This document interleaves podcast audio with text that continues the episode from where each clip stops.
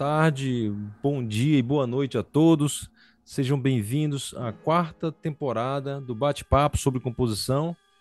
O Bate-Papo é um projeto de extensão do Departamento de Composição da Escola de Música da UFRJ, que visa dialogar com músicos profissionais e amadores sobre questões relativas ao mundo da composição musical. Compositores, instrumentistas, cantores, musicólogos são entrevistados pela equipe do Bate-Papo, explorando a temática da composição musical sob suas diferentes perspectivas. O projeto propõe travar esse diálogo com músicos de diversas vertentes, tanto da música de concerto, do jazz, da MPB, sem restrição estética ou geográfica. Os vídeos dos bate-papos dos três anos anteriores, 2020 a 2022, estão disponíveis no nosso canal do YouTube. Inscreva-se e ative o sininho para receber notificações sobre os próximos programas. A, a equipe que realiza esse projeto é formada por mim, Liduíno Pitombeira, e pelo professor Ian Wagner.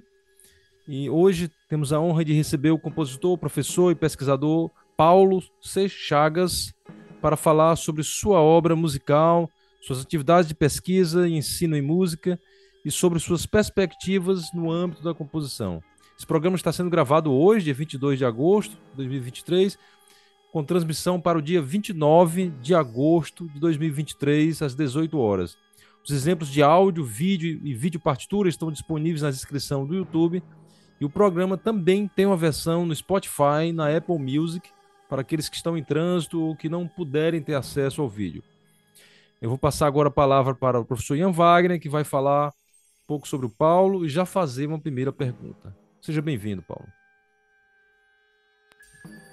É, bom, bom dia, boa tarde, boa noite para todos que nos assistem e especial é, para o professor Paulo Chagas. É, obrigado por ter aceito o convite. E, como de costume, vou fazer aqui uma breve leitura da, da bio do nosso convidado né, e emendar na primeira pergunta.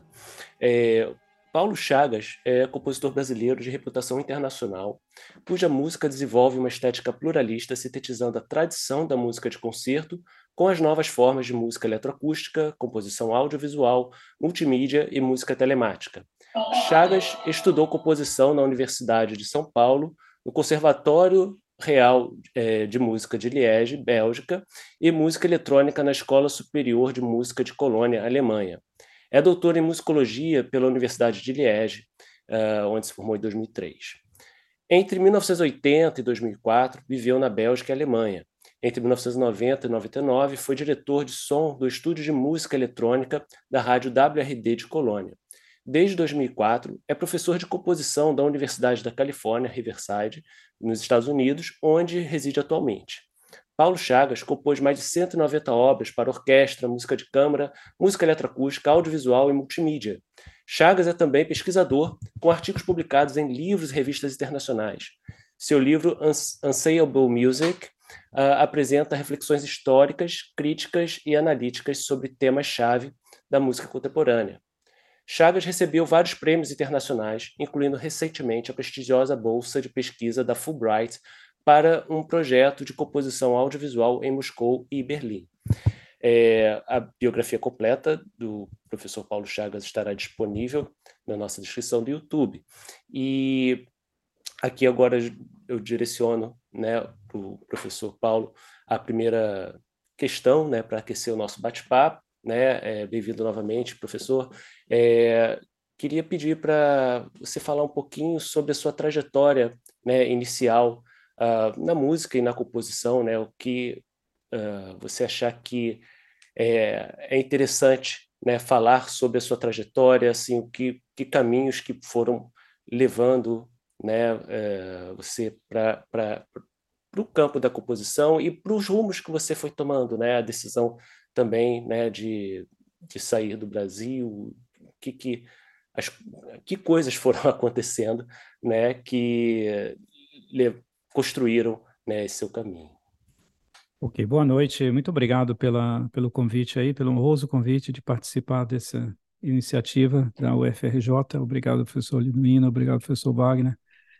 Então, eu vou responder. Eu tenho uma trajetória um pouco, uh, não muito ortodoxa de música, porque eu comecei a fazer música muito tarde, já com 17 anos, 17, 18 anos. Antes disso, eu não tinha o menor, menor relação assim com a música, né?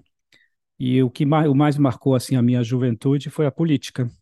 Né? Eu, eu, morava no, eu morava no Rio de Janeiro, né? na década de 60. Né? Eu sou baiano, mas a minha família mudou-se para o Rio de Janeiro em, justamente em 64, no ano do golpe. E eu estudei no, no Colégio de Aplicação da UFRJ, né, que era um, que eu acho que ainda é, né, um excelente colégio.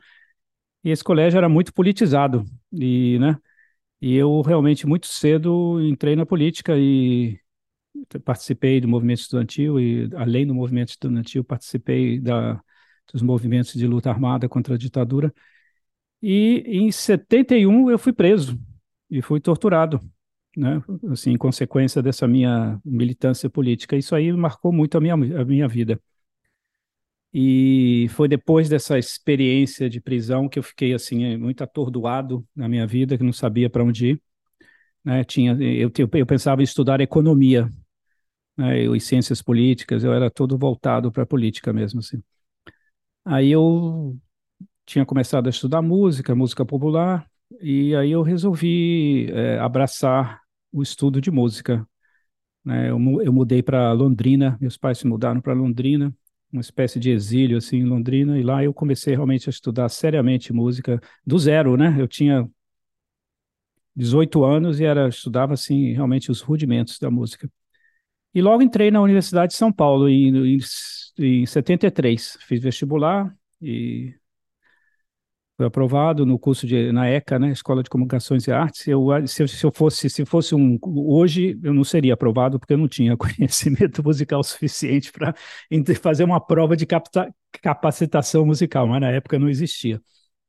Então eu entrei lá e estudei com o, o professor Vili Corrêa de Oliveira, que realmente foi o meu grande mentor, assim, a ele que eu devo todo o conhecimento o aprendizado que eu tive de música na minha vida devo ao Vili Correia de Oliveira, que realmente ele era um professor dedicadíssimo, né? sobretudo na década de 70, né? Assim, depois ele, ele mudou de orientação, mas eu não acompanhei mais esse processo. Mas na década de 70 ele tinha voltado de Darmstadt e era assim, realmente o curso dele era voltado para para a experimentação de linguagens, é, de, da, dentro da tradição da vanguarda europeia, né? A gente estudava os compositores da época, o Boulez, o Berio, o Stockhausen, né? E estudava ah, os compositores preferidos do Willi, que eram Chopin, Schumann, Schoenberg, né? Então foi assim, um curso assim bastante frutífero e eu aproveitei bastante mesmo assim. E depois disso, em 80, eu terminei o curso de composição em 79, e em 80 eu fui para a Bélgica, para Liège, para trabalhar, estudar com Henri Poussin. Eu comecei a fazer um doutorado em musicologia, porque não existia doutorado em composição, e estudei no Conservatório de Liège, né, fiquei uns anos lá, estudei formas, composição, estudei com Frederic Jebski, que é um grande compositor americano, do pianista, né? É um dos grandes compositores americanos do, do século XX e uma pessoa também bastante politizada, né? Um compositor que teve uma um, um músico que tem uma carreira assim realmente exemplar assim na na década de, de 80, 90, inclusive ele ele tem uma posição muito interessante. Ele é contra o direito autoral. Ele acha que o músico não tem que viver de música, o compositor não tem que viver da sua música e ele cedeu todos os direitos autorais que são para o domínio público, né? Eu acho, assim, uma, uma, posição muito interessante isso aí. E, então, estudei também com, com o Jeffs, que depois eu fui, eu, em 82, eu fui para Colônia, eu já estava morando em Colônia, e ganhei uma bolsa do DAD é, para estudar música eletrônica em Colônia. E fiquei sete anos no estúdio de música eletrônica, e realmente era, uma, era realmente o que eu queria fazer quando eu vim para a Europa. Estava muito interessado na música eletrônica. E depois disso, logo que eu me formei em 89, em 90, eu tive um, um convite para trabalhar na, no estúdio de música eletrônica da Rádio de Colônia, né, que é o estúdio, um dos estúdios pioneiros da música eletrônica no mundo, e fiquei até 90, fiquei 10 anos lá trabalhando. E o estúdio fechou em 2000. Aí eu fiquei sem emprego. eu era um compositor freelancer, assim, né? Eu trabalhava como freelancer. Eu não estava ligado a nenhuma instituição universitária. Aí eu resolvi terminar o meu doutorado, porque eu tinha, eu tinha começado e, e tinha abandonado. Terminei e depois disso eu concluí em 2003. É um doutorado em musicologia que eu fiz sobre a polifonia, sobre o desenvolvimento da polifonia, da polifonia às artes sonoras. É mais ou menos o, a linha do meu doutorado, bastante teórico e filosófico.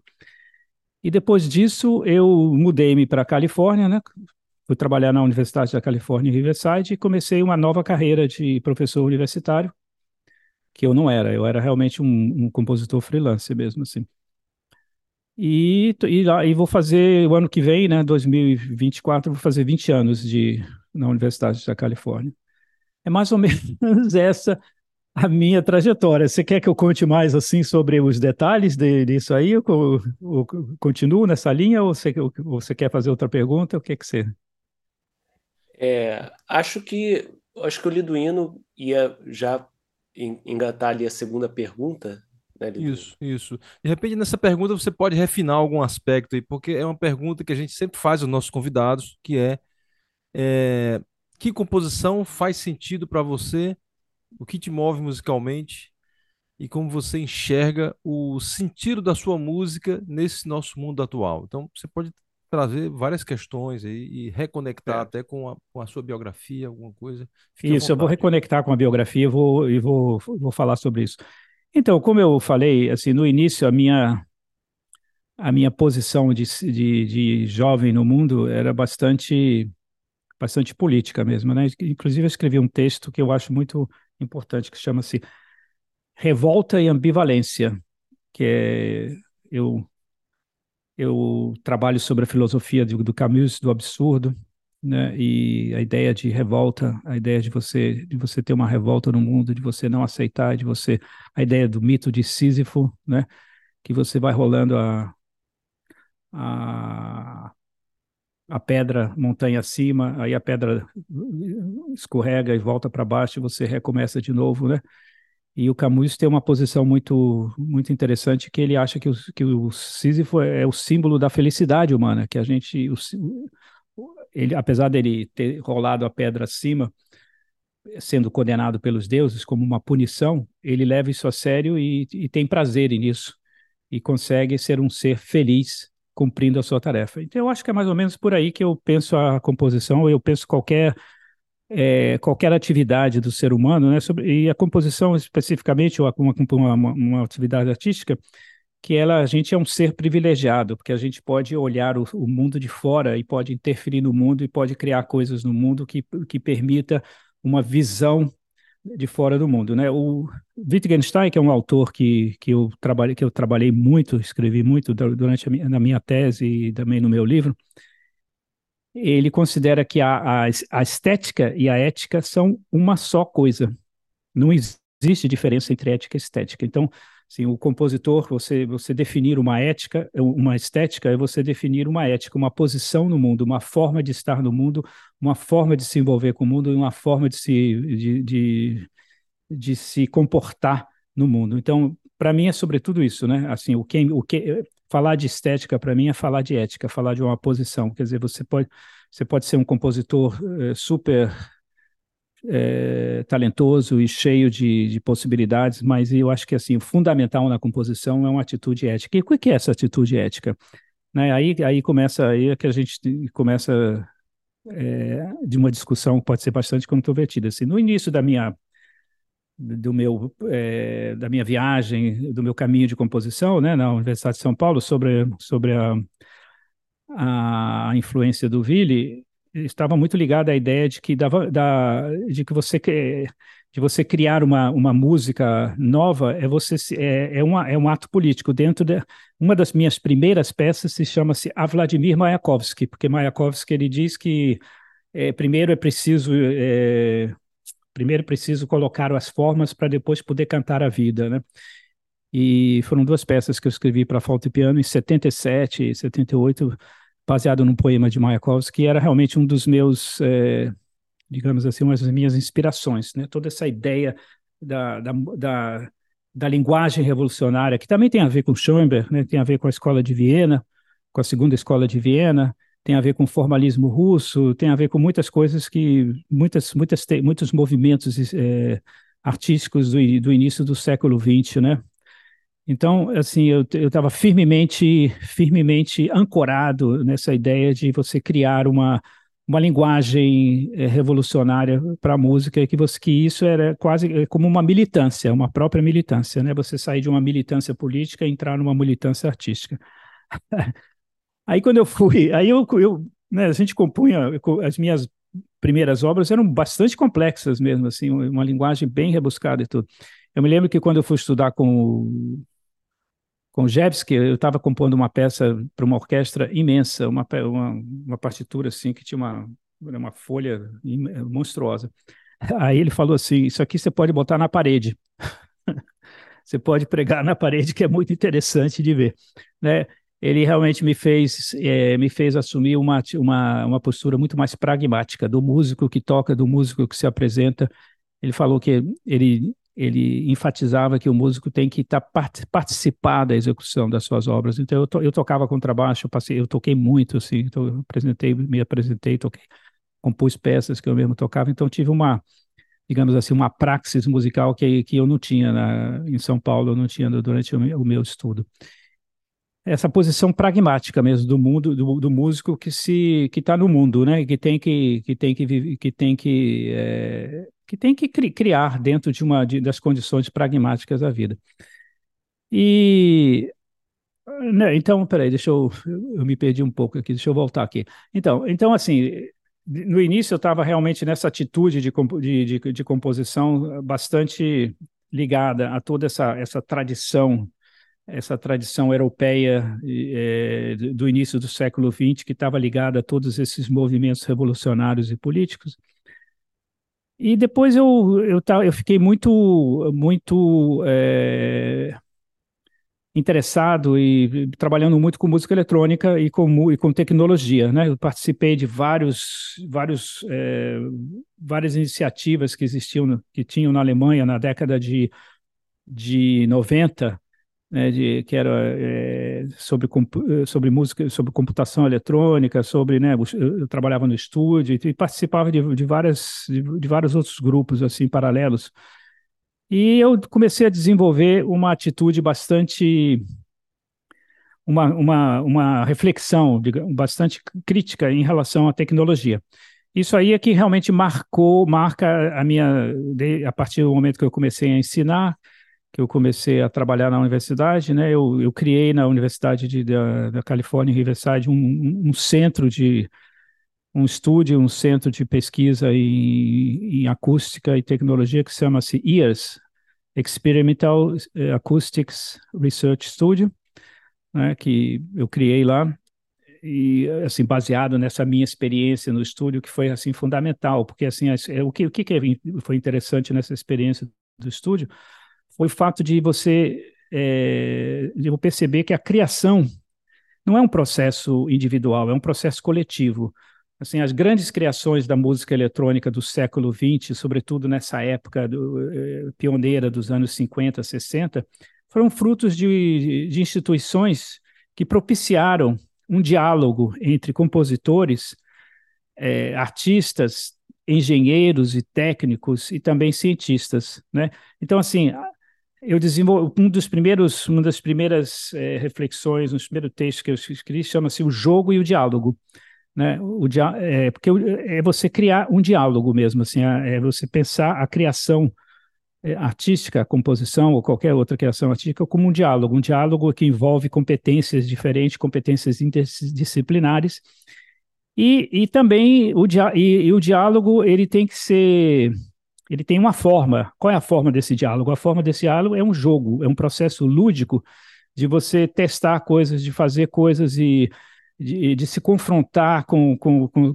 com, com outros e se confrontar com o próprio público, né? Então, essas duas questões, você estabelecer um diálogo interdisciplinar com diferentes competências, sobretudo nessa, nesse mundo de hoje, onde, onde as onde, as onde se exige conhecimentos muito aprofundados em, em, coisa, em, em, assuntos específicos, né, em campos específicos, E, o, e como é que você desenvolve esse diálogo? Esse diálogo, esse diálogo não é ele não é uma coisa ortodoxa, que você existe uma ciência que você está seguindo. A arte não é uma ciência, a arte é um, é um jogo, é um, é, um, é um processo, é um processo que envolve que envolve uma troca, e essa troca tem muito de um, de um caráter lúdico, né? Mas, assim, digamos assim, para encurtar um pouco a conversa, eu, eu diria que, assim, o que move a minha composição é, sobretudo, antes de mais nada, é uma atitude ética mesmo, assim, de você se colocar no mundo e de você apresentar visões do mundo que tem a ver com a sua, com a sua própria experiência, de, com a sua própria experiência de vida e que são verdadeiras, né? Assim, um dos últimos textos agora que eu escrevi, um livro que, que eu coeditei, que foi lançado em, do, em, 20, em 2021, que se chama-se Sounds from Within, né, sons de dentro, né, é, que tem a ver com fenomenologia da música, é, eu, eu fiz um texto que se chama Som e Verdade e Paradigma, né? Então, assim, a ideia de que realmente o que, que é a verdade, o que é que, o que, que é, o que, que é a, qual é o objetivo da arte? O Heidegger ele fala assim, a, a arte não é feita para criar beleza, para criar estética, ela é feita para desvendar coisas, para tirar assim o véu que, que encobre a verdade e né, o véu que nos, que nos é, impede de ver as coisas como elas são. Então, a arte ela tem essa capacidade de desvendar as coisas e, e de fazer é, emergir uma verdade, porque você está você tá abrindo, né? Disclose em inglês, né? Você está abrindo as coisas e você está tirando o, o, véu e você está criando clareiras, né? Assim, para que as coisas apareçam. Então, assim, eu realmente prezo muito a atitude do criador, do compositor e também do artista que, que, que experimenta. Né? Eu acho que é muito fácil você. Você pode ter um grande talento, né? mas você ficar fazendo as coisas que você já sabe, eu acho que é, é uma atitude ética. É, não é a atitude ética, digamos assim, que eu valorizo. Eu valorizo a atitude ética de quem realmente se, eh, se, se projeta e assume riscos e, e, não, e, não, e não age em função de, de objetivos, digamos assim, extramusicais ou extras artísticos para se colocar no mundo, mas se coloca pela, pelo, pelo, pelo que está querendo dizer. É, maravilha, Paulo. É, achei muito interessante nessa sua colocação, sobretudo é, falando né, da, da estética enquanto ética e também da produção composicional enquanto é, fruto de um trabalho coletivo, né? É, e, e, eu estou aqui, na verdade, é, pensando mil coisas enquanto você fala, porque isso tudo, obviamente, ativa muito, é, mexe muito com a nossa cabeça, né? De compositores, artistas. E, e eu estou aqui pensando, é, no caso da sua trajetória, né? o quanto que isso também é, teve, digamos, algum impacto, ou melhor, como que o fato de você né, ter uh, saído do, do Brasil né, e, e, ter tido primeiro uma, uma vida na Europa e, e, depois de um tempo uma vida nos Estados Unidos, uh, como que você sente né, que esse esse rumo que a sua vida tomou teve impacto nessa sua produção estética e ética, né? E, e se e como também você enxerga, né, essa digamos essa identidade sua, né, internacional, né, que ao mesmo tempo é brasileira, mas é, se conecta, né, com esses outros fazeres musicais já há, há bastante tempo, né?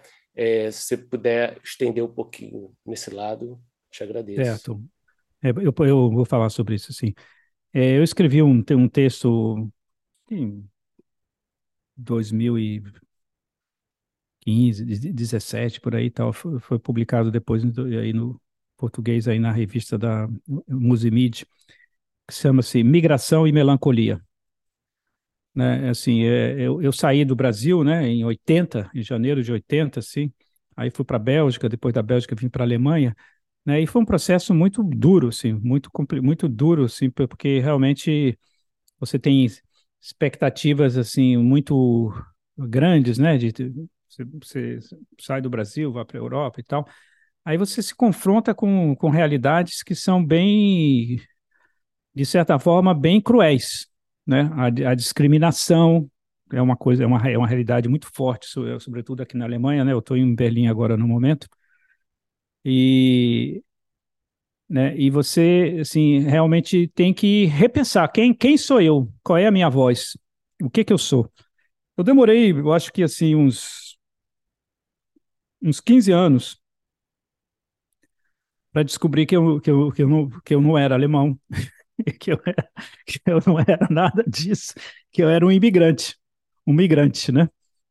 Eu, era um migrante. E assim, aí eu comecei a realmente a, a, a, a, a valorizar a diferença, o que, que, o que, que não é né? Porque assim, valor, valor, valorizar o que, que é que a gente tem diferente, o que que eu não sou, que, o que que eles são que eu não sou, o né, que eu sou, o que que eu sou que eles não são, né? Então, também foi um processo psicanalítico para poder chegar aí. Não foi simples, não. Eu tive que eu fiz psicanálise e tal, né? Trabalhei com um psicanalista que tinha morado no Brasil, inclusive, e foi muito interessante, né? Para eu, eu realmente assim descobrir que dentro que, que que existe uma coisa que, era, que é muito própria de, de cada um, que é o seu processo individual, que, que você pertence a essa cultura e que você vai carregando tudo que você viveu na sua vida, né, tudo que eu vivi no Brasil, tudo, você vai carregando para onde, é, onde você for. E, na verdade, no Brasil, eu também era um migrante, porque eu nasci na Bahia e meus, meu pai é um engenheiro agrônomo, e ele trabalhava para o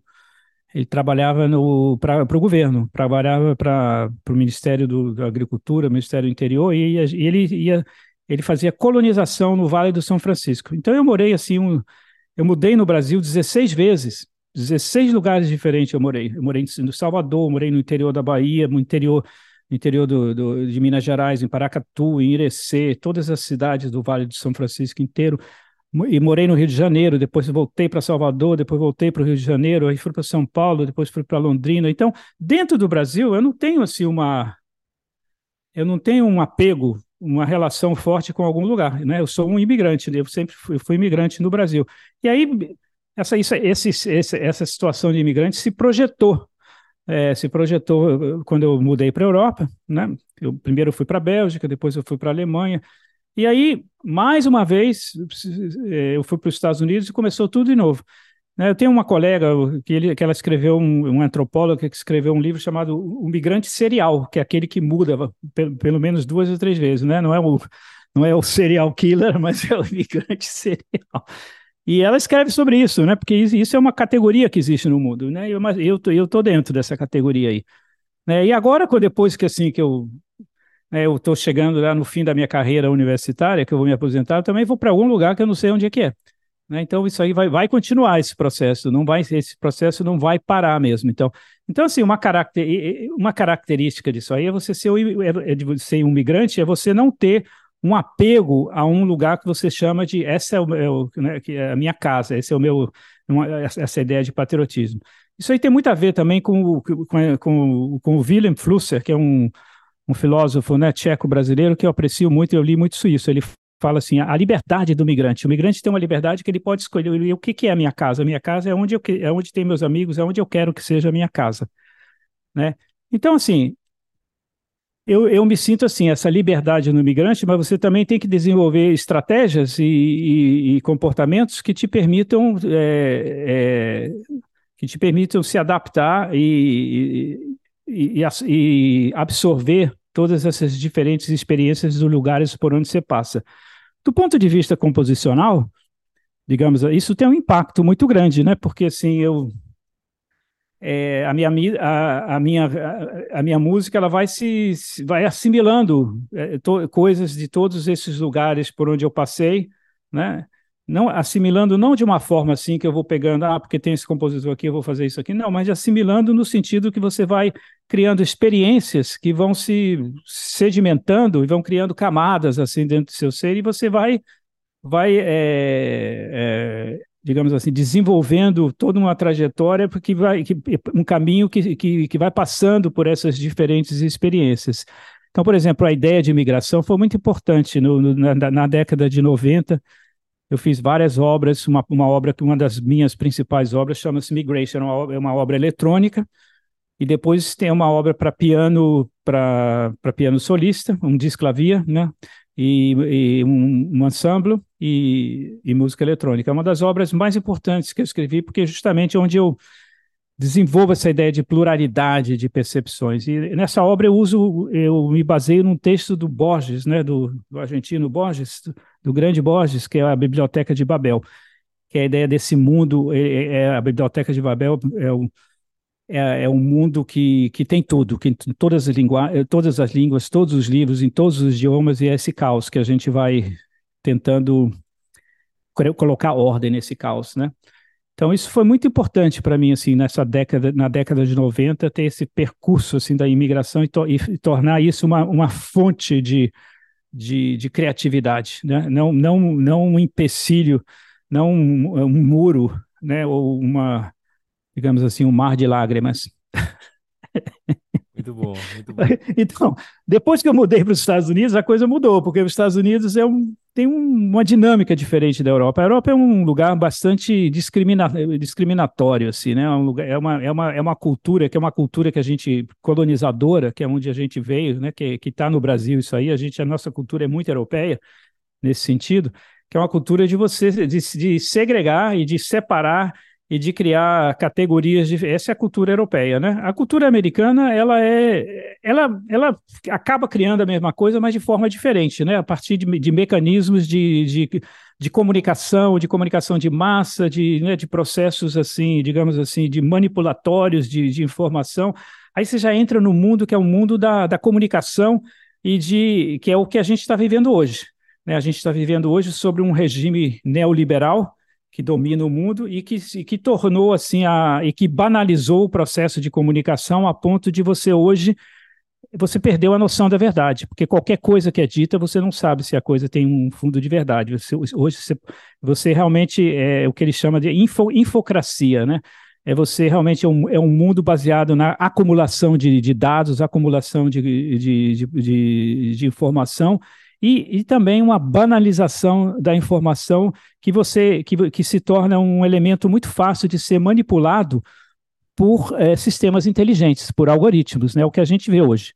Né, as eleições sendo manipuladas por algoritmos, é, inteligência artificial a serviço de, pro, de projetos de projetos de dominação de poder, de projetos econômicos e tal, e, e é isso aí. Né? Esse é o esse é, digamos assim, é o regime neoliberal que é típico do, do capitalismo americano, né? o capitalismo ah, estadunidense que se, que se implantou no mundo inteiro, que hoje está sendo contestado de alguma forma. Né?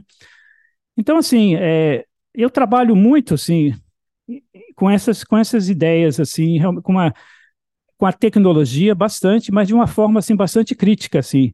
Tipo, eu acho que assim que a música eletrônica, a música que usa tecnologia, ela, ela, ela é um campo fértil para você ver o mundo, para você ver as relações do mundo, as relações de poder e para poder criticá-las, né? Eu acho assim que a, que a, a, a música que usa tecnologia, né, digamos a música eletrônica ou qualquer outra música que usa tecnologia de alguma forma, que só que simplesmente usa essa tecnologia sem contestá-la e, e sem expor o que, que ela é e o que, que ela e, e, a, e a ambiguidade que existe dentro dessa tecnologia, ela não está cumprindo o seu papel. Né? Eu acho que a gente tem que ser crítico e a gente tem que refletir sobre isso e apresentar essa, essa, essa, essa, essas contradições que existem no próprio âmbito da tecnologia, porque ela está muito ligada às estruturas de poder, ela está ligada às estruturas, às, aos mecanismos de dominação e tudo isso mais. Muito bom. Não sei se eu respondi a pergunta, respondi? Com certeza, demais. e muito mais. Você gerou aqui possíveis ramificações para mais 300 perguntas, mas eu vou, eu vou tentar resumir isso que eu quero perguntar, é, trazendo um pouco para o teu trabalho na universidade, né? E como ele interfere, como a pesquisa e como o ensino, como é que ele dialoga com o seu fazer composicional. Né? E aí você você puxou até um pouco o assunto da inteligência artificial. Se quiser também trazer isso, é uma, é uma coisa interessante, né? Mas como você mexe com muita tecnologia e, né? É, eu acho que você pode é, ver como é que a pesquisa né, e o ensino é, se, há uma renovação constante, né, o feedback dos alunos, o feedback do, é, né, do mundo da pesquisa né, no, no teu trabalho. Né? Certo, tudo bem. É assim, ó, é, eu fui, né, a minha formação foi no Brasil, depois foi, no, foi na Bélgica, na Alemanha, né? Eu fui de, bem, bem assim formado dentro dos cânones da, da educação e da cultura europeia, né? Que, que valoriza o conhecimento, né? Valoriza o esforço individual, valoriza tudo isso. Aí chegando nos Estados Unidos, né? Eu fui na Universidade da Califórnia Riverside, né? Sim, a Universidade da Califórnia é uma universidade pública, é, é, é, considerada é a maior universidade pública assim que tem nos Estados Unidos, né? E tem campos que são assim, referências, como o campo de Berkeley, Los Angeles, tudo isso. E são uma educação bastante sofisticada, né? E, e mas a minha universidade, particularmente, não tem essa sofisticação. É uma universidade pública numa, numa, numa região, digamos assim, é, de imigração, quase 50% de asiáticos, bastante é, negros também, né, afro-americanos e uma, e uma, minoria de brancos. Então eu entrei nesse, eu, eu mergulhei. Ai, peraí, deixa eu botar aqui a minha bateria. Eu mergulhei nessa realidade que é muito diferente da Europa e, e foi uma coisa chocante assim no início para mim, porque eu estava assim com essa com essa expectativa, né, de, de, de, de de estar tá numa é, de estar tá numa universidade, num, num ambiente onde, onde existe um, um nível bastante alto de informação, e não é o caso. Isso é a realidade dos Estados Unidos. Os Estados Unidos, a gente tem alguns, alguns picos, né, que são algumas universidades de ponta, como a, Ber a Berkeley, como é, aquela de Nova York, como é que chama? Juilliard e algumas outras universidades assim, né? Uma meia dúzia de universidades que são universidades de elite e o resto é uma coisa bastante é, mediana, mediana para baixo. Né? Essa é a realidade americana. São departamentos de música que alguns que têm algumas algumas coisas interessantes aqui e ali, mas assim o, o nível geral é um nível bastante não é um nível de formação profissional né, o, assim, o curso de música nos Estados Unidos ele é dentro daquela tradição de artes liberais, é para fornecer um, um, um, diploma universitário ao indivíduo que, com, qual, com, que, com qual ele pode, ele pode exercer alguma profissão. E tanto faz se o, o diploma é de música, ou de biologia, ou de, ou de inglês, ou de sociologia, ele tem praticamente o mesmo valor. Né? Então, é, é, é a chamada tradição de artes liberais né, que tem a ver também com o neoliberalismo, tudo isso. Então, assim, eu entrei nesse regime, e aí eu tive que me adaptar. Né? Eu tive que me adaptar a esse regime e, e, e abrir mão desses meus, é, essas minhas ilusões que eu construía na Europa de você realmente criar uma, um, você está falando para uma elite, você está falando para gente, para pessoas educadas, né? Você está falando para pessoas ignorantes. Então, eu lembro que em algum dos primeiros anos que eu tive lá a música, tipo, isso era no início da década, isso era 2005, 2006, por aí. Aí tinha um aluno que ele simplesmente pegou uma música do, na época era o iTunes, né? Pegou uma música do iTunes e botou lá no exercício que ele tinha que fazer. Eu falei para ele, mas isso é plágio, você está fazendo um plágio aqui. Era um, um, rapaz assim novinho, né, de 18 anos, tal, 20, 19. Você está fazendo plágio. Ele falou, mas professor, isso aqui não é, não foi feito por ser humano. Isso aqui são algoritmos que estão fazendo isso aqui. Então eu não estou plagiando nada. Eu estou pegando, eu estou pegando uma coisa que não é de ninguém, né? Então assim, a concepção dele, isso aí, isso aí abriu assim uma, uma, uma luz na minha cabeça. Ele o que, a música que ele escuta de fone de ouvido do iTunes naquela época, né? Hoje, hoje a coisa é muito mais diversificada. Para ele não é feita por seres humanos, é feito por, por algoritmos, é feito por, por, é, por sistemas por sistemas automáticos e para que e aí não tem dono. Aquilo ali não tem valor, não tem nenhum valor, né? É assim, ele pode usar aquilo porque não, não, não existe atrás daquilo o trabalho humano, o esforço humano, o elemento de, de criação humana. Aquilo ali não existe mais. Então, essa é a mentalidade que, que, que assim, impera na juventude que, que, eu, que eu trato nos Estados Unidos. Então, a gente, por exemplo, alguns alunos, eles fazem. Eu, eu, eu trabalho muito com coisas assim experimentais, de fazer filme, de fazer. É, vamos fazer uma peça sobre, sobre o soundscape, uma, coisas assim, né, que são que são não são ortodoxas, né, não é criar uma melodia para fazer um filme, mas é coisas assim. Eu coloco aluno em situações inusitadas. E, e os alunos fazem coisas assim incríveis, de uma criatividade assim transbordante, mas eles não veem nenhum valor naquilo ali. Eles acham, eles nem, nem se preocupam de guardar aquilo ali que eles fazem. Eles entregam o trabalho e para eles acabou. Né? Eles não têm assim nenhuma. Para eles não significa que é uma, uma, coisa, uma criação.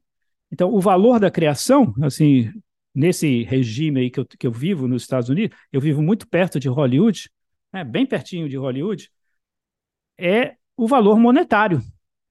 Né? Assim, eu, eu mostro uma música, uma música do Schoenberg, talvez, né? Uma das uma, aquela aquela aquele Opus 16, né? Aquelas peças de orquestra 16 ou 19? É Opus 16, né? As peças de 16, orquestra. As peças é, que tem um fardo, peça, né? É, que tem um fardo. Aí ele fala assim, o aluno pergunta: "Professor, dá para ganhar dinheiro com isso?" né? né? Então assim, é o valor monetário, quer dizer, o que que o que, que eu vou aprender aqui? Eu vou aprender alguma coisa com que eu possa ganhar dinheiro, eu não sei. Então, realmente, você vê que os valores, o valor da arte, assim, o valor da, da, da criação, ele está realmente em, em, em, convulsão hoje em dia. Né? Convulsão. Você, claro que você vai achar gente, pessoas é, que são, querem ser compositores, que têm uma concepção, que têm uma, uma, uma consciência do, do, do, que estão fazendo e tal, você acha isso. Mas assim, a grande maioria das, do, dos alunos com quem eu trato, que é uma população de uma população muito diversificada, de gente de, de, de classe média para baixo, de imigrantes, muitos asiáticos, filipinos, vietnamistas, né, de tudo, assim. É, é completamente desconectado dessa tradição que a gente tem de música clássica europeia. Né? E, e assim, então, por exemplo, esse estúdio que eu criei, o, o IAS, ele hoje se tornou um centro de está muito mais um centro de produção de música popular. Né? Eu criei, eu, eu ajudei a criar mais um, um departamento na escola de indústria musical, porque o interesse é muito grande dentro disso aí. Né? Faz parte do que as pessoas realmente estão vivendo. Então, isso aí se tornou uma, uma, um imperativo mesmo, assim, para você conseguir ter alunos, né? Senão, você não vai adiante com isso. Então, a realidade que eu vivo, que eu vivi lá, nos, que eu vivo nos Estados Unidos, é uma realidade muito diferente do, de onde eu, eu, eu, fui, eu fui criado, né? de onde eu, eu, eu me formei, de, de, de como eu, eu, eu, orientei a minha, a minha criatividade. Né? E, mas, assim, eu não vejo isso de uma forma assim, pessimista, de jeito nenhum. Eu vejo isso como uma oportunidade de você se, se, se recriar e se refazer. Né? Então, assim, eu desenvolvi bastantes estratégias é, de para ensinar coisas assim, para ensinar os, os, alunos a serem criativos, sem é, sem sem ter que dizer, bom, temos que fazer uma composição, temos que fazer uma coisa assim, entendeu? Temos que fazer isso, isso, assado. Quer dizer, de você desenvolver a criatividade num âmbito bastante bastante aberto e, e, e, e desvinculado de, um, de, uma, de uma coisa utilitária. Né? Então, por exemplo, uma das coisas que eu desenvolvi bastante foi a, a questão do audiovisual, porque a questão do audiovisual, ela realmente ela, ela tem a capacidade, a partir do, do, de, do visual e do audiovisual, você tem uma capacidade de, de realmente dizer, eh, de, de dizer coisas para esse pessoal novo que está que tá muito acostumado com vídeo, com, com, com videogame, com tudo isso, então, existe uma sensibilidade muito aguçada para isso, existe uma, uma, uma, uma, uma, predisposição de muita criatividade para desenvolver coisas que, é, audiovisuais. Então, por exemplo, você pode criar um, uma, uma, peça audiovisual e aí você botar uma, uma música que é feita de ruídos, mas é, isso é aceito. Se você fizer uma música de ruído que não tivesse suporte audiovisual, não é aceito, né? Então, esse essa, essa, uma das, eu acho que é realmente uma das coisas assim básicas do nosso tempo é essa convergência de, de, de, de percepções da percepção acústica com a percepção visual do, do som com a imagem, né? É um, realmente uma fonte muito grande assim de, de criatividade e se a gente souber lidar com isso, é, a gente pode fazer coisas muito interessantes e fazer com que as pessoas despertem para uma, uma, uma criatividade é, que, que não seja completamente dominada por esses, por esses processos é, automaticistas de repetição, né, de criação de música é, comercial que, que repete as coisas, que recebe, que, que repete chavões, que repete, que repete fórmulas, né? De fazer coisas que, que levem para outros caminhos, né? Então, assim, realmente, assim, para mim foi um processo muito muito diferente do que eu imaginei. Eu imaginava uma coisa assim muito mais dentro do, do, do, do dos cânones acadêmicos, né, de ensinar composição, mas virou um, ter que buscar estratégias para fazer as pessoas despertarem para algo que que está muito distante deles, né, que, que seria uma seria processos criativos, né, dentro do dentro da bagagem e, e do conhecimento que eles têm. É muito interessante né, essa, esse seu relato, porque ele, ele ressoa, acho que bastante com, com eu acho que com a maior parte, talvez, dos cursos né, de, de música e de composição, sobretudo, né, no Brasil e em diversos países, porque é, por mais que existam né, alunos que, que cheguem à universidade ou que se desenvolvam na universidade com, com que se identifiquem na universidade com um pensamento mais crítico, com um fazer mais crítico, o desenvolvimento de, de uma estética barra ética né, na composição, é, sempre paira a pergunta né, para eles, ainda mais nessa fase inicial da vida deles, né, assim, o que eu vou fazer para ganhar dinheiro? Né? Então, é, é, de fato um desafio, né? E, e, é muito interessante essa estratégia que você que você adotou, né? Porque você, ao mesmo tempo, é, com a universidade, vocês desenvolveram um, um, um lado, né? Que, digamos, garantiria o conhecimento para colaborar com o, o sucesso financeiro, digamos assim, do, dos alunos formados, né? E, mas ao mesmo tempo vocês não conseguiram também criar outras estratégias para é, que pudesse florescer, né? Outros tipos de, de pensar e fazeres musicais que não estejam necessariamente ligados a esse objetivo, né? Até porque é através disso que a gente vai construir uh, outras possibilidades futuras, até mesmo para se ganhar dinheiro, né? É, pensando é, de um ponto de vista mais amplo, né? É, mas, enfim, é, só fiz esse comentário porque tá, ressoa bastante com, com várias é, discussões eu, que a gente Eu acho que tendo. no Brasil isso aí é muito pertinente, né? Porque a gente vive essa realidade, digamos assim, alterna, paralela, não, alternativa, não é? A gente não está dentro dos cânones. Se a gente tentar é, fazer copiar a Europa ou copiar os Estados Unidos, não vai dar certo, né? Então a gente tem que achar soluções próprias, né?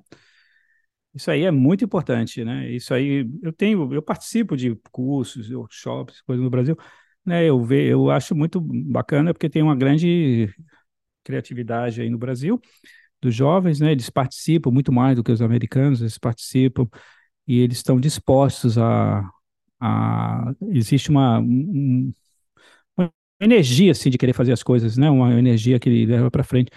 Mas eu acho que assim a gente tem que realmente buscar o que, o, que que é essa voz, né? O que que, o que que pode ser dito e o que, o que, onde é que a gente vai, né? Porque a gente tem que realmente se, se reinventar, né? E, não só na universidade, mas em, em vários aspectos. Mas a universidade é um campo muito propício para isso, né? Porque a universidade oferece muita liberdade, né? Tem muito mais liberdade na universidade que qualquer outro setor da, da, da sociedade, né? Você tem assim uma é um campo muito aberto assim para você fazer coisas e, e experimentar. Então assim é, é, fundamental mesmo assim que a universidade cumpra esse papel e que busque que busque caminhos que não sejam que não se, que sejam que levem para outras experiências, que levem para uma, uma para reflexões críticas, que levem para uma reconsiderar as coisas, né? Isso, é, tô, totalmente de acordo contigo. É, e eu queria aqui uh, lançar mais uma, uma questão. É, a gente acho que está se aproximando mais ou menos aí do, da, da, minutagem né, do programa, e aí eu vou direcionar essa como uma última questão, uh, que seria para você falar um pouco sobre os seus uh, projetos futuros, né? Assim, o que, que você está é, trabalhando agora e que pretende trabalhar né, nos, nos, próximos momentos. E depois, se você já quiser é, dar um, uma palavra final para os né, nossos espectadores aqui, né, fique à vontade para a gente se despedir de todo mundo. Ah, ok, obrigado. Olha, esse ano eu fiz dois grandes projetos no ano de 2023. Um deles é eu compus um concerto para tímpanos e orquestra, que é uma encomenda da USESP para para é, celebrar os 50 anos de orquestra da Elizabeth Del Grande. A Beth Del Grande que, né, 50 anos ela está tocando na USESP. Então, foi ela que escolheu a mim e eu, eu, eu, compus essa obra e que vai ser estreada em novembro, 9, 9, 10 e 11 de novembro aí em São Paulo e eu vou para lá. É, então, assim, é uma obra, para mim é uma obra muito, que eu realmente me empenhei bastante, né? É uma obra, assim, tradicional no sentido, no sentido dos meios utilizados e do tipo de linguagem que eu estou utilizando, não, né, assim, usando realmente o recurso da orquestra e criando um concerto de tímpano que é, que é algo, assim, um pouco, que é um desafio, né? para mim foi e assim eu trabalhei muito nisso assim nessa obra e realmente é um lado de composição bastante tradicional né de você empregar os conhecimentos que você tem as técnicas que você tem orquestração né as técnicas de orquestração como é que você vai juntar isso com aquilo como é que você vai fazer o, o tímpano que é um, é um instrumento tão forte né? eu, essa minha obra é muito forte é muito assim é realmente pesada mesmo, assim. Eu queria sonoridades muito fortes, assim. Como é que você vai juntar isso com orquestra, né? É um desafio, assim, de orquestração. Então, isso, eu trabalhei muito nisso, assim. Passei seis meses trabalhando nessa obra e agora eu tô, tô aqui atualmente, estou corrigindo as, as, as, a partitura e fazendo correções e, nas partes e tudo mais. E outro, isso foi um, um, trabalho. Outro trabalho também que eu passei mais de seis meses fazendo foi a peça que eu escrevi que eu, que eu compus no que chama-se que para para essa minha residência da Fulbright, que se chama-se Pune, Pune Metamorfoses. Eu fiz um projeto que chama Imaginações Sonoras, Sound Imaginations. É um projeto que eu comecei em 2016, que eu gravei sons ambissônicos e vídeos 3D em várias partes do mundo, na Índia, em São Paulo, é, em, na Califórnia, na Alemanha e na Rússia. Eu passei um bom tempo na Rússia. E aí eu fiz eu fiz uma instalação em 2020 e agora eu peguei esse material, sobretudo material da Índia. Eu me concentrei no material da Índia e fiz uma peça com sons ambissônicos, né, utilizando espacialização sonora, que é uma coisa assim. Você precisa ter um estúdio, né? Esse estúdio onde eu trabalhei aqui em Berlim tinha 36 alto-falantes, né, que é o sistema ambissônico, é, um, é uma cúpula, é um domo. Então você pode fazer o som, mexer, andar para cima, para baixo e tal né? Então isso aí foi uma coisa assim muito muito interessante para mim, muito foi uma, uma experiência nova de trabalhar com essa tecnologia. E eu criei uma obra audiovisual misturando esses sons ambissônicos e vídeos em 3D. É, foi, é um dos links que eu passei aí para vocês, né? Chama-se Pune Metamorfoses. E agora eu estou assim, é, meu, pro, é, meu próximo projeto que eu estou que eu tô, que eu tô assim é, elaborando eu estou muito interessado é, na questão do ritual, na questão do, do, da ideia do ritual. Eu, eu, eu comecei a ler um autor que eu acho que eu descobri um autor aqui na Alemanha que, que é ele é sul-coreano, mas ele vive na Alemanha e escreve em alemão. Ele chama-se Byung-Chul Hang e ele escreve muito sobre. Ele escreveu um livro que chama O Desaparecimento dos Rituais onde ele fala que a sociedade, a sociedade, a nossa sociedade contemporânea, ela está perdendo o senso de ritual e que isso desagrega a sociedade. Né? Que o, a, o ritual é que traz a estabilidade de você se sentir no mundo, a repetição, né? E a gente está substituindo os rituais por um processo acumulativo de informação que não, onde, onde a gente acaba é, perdendo o senso de comunidade.